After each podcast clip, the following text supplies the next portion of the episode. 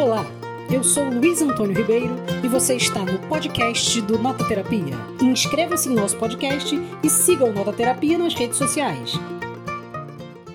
Com a chegada da pandemia, acho que todo mundo de todos os campos do pensamento começou a se perguntar como que a pandemia vai afetar as coisas, né? Então aqui a gente está com vontade de refletir, de pensar um pouco junto com vocês como que a pandemia vai ou pode afetar a literatura. Então eu chamo vocês para conversar comigo sobre esse assunto e aí eu quero dar um exemplo meu de um livro que eu escrevi e eu vou lançar. Vamos pensar junto? Vamos lá?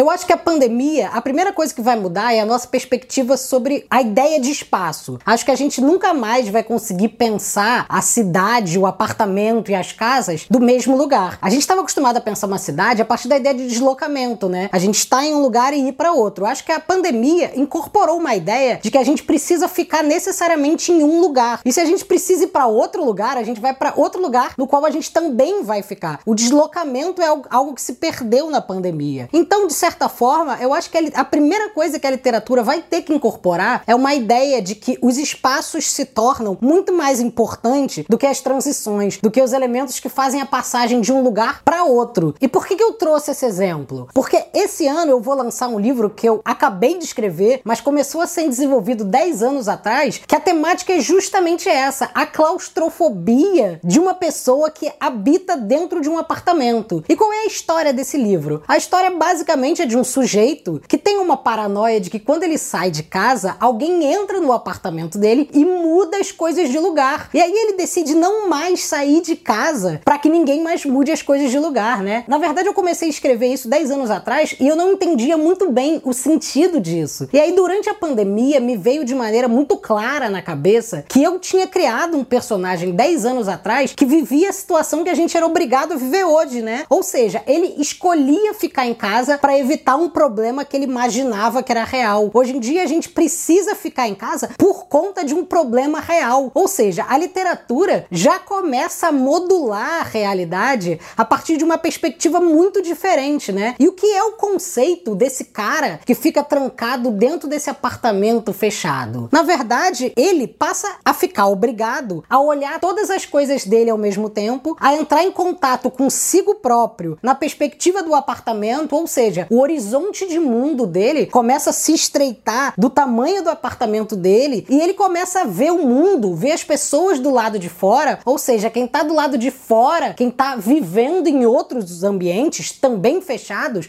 a partir dessa perspectiva claustrofóbica. A gente poderia dar um exemplo sobre, sobre essa claustrofobia, como na peça Entre Quatro Paredes do Sartre, em que aquelas quatro pessoas ficam trancadas no inferno uh, e são obrigadas a conviver consigo própria. E nesse caso, do meu livro, que se chama Conjugado, esse cara é obrigado a viver com a solidão de si próprio dentro de um apartamento em que todas as coisas que estão em torno dele só falam e dizem respeito a si próprio. Então é uma espécie de hipertrofia desse eu, desse nosso, né, coletivo que fica encarcerado dentro de um apartamento, ao mesmo tempo em que todas as coisas que existem no seu interior, todas as coisas internas da gente se ampliam demais. Então o mundo ele vai perdendo um um pouco de importância e vai crescendo essa coisa que é a nossa perspectiva do mundo, né? E aí eu acho que essa ideia de uma claustrofobia da literatura, ela pode ser ampliada para muitos aspectos, né? Eu acho que, de alguma maneira, os livros podem aumentar de tamanho na medida em que as pessoas vão se debruçar mais tempo para escrever, ao mesmo tempo que eu acho que eles também podem diminuir bastante, porque a atenção das pessoas que estão lendo pode diminuir, porque você não consegue mais imaginar dentro de uma literatura claustrofóbica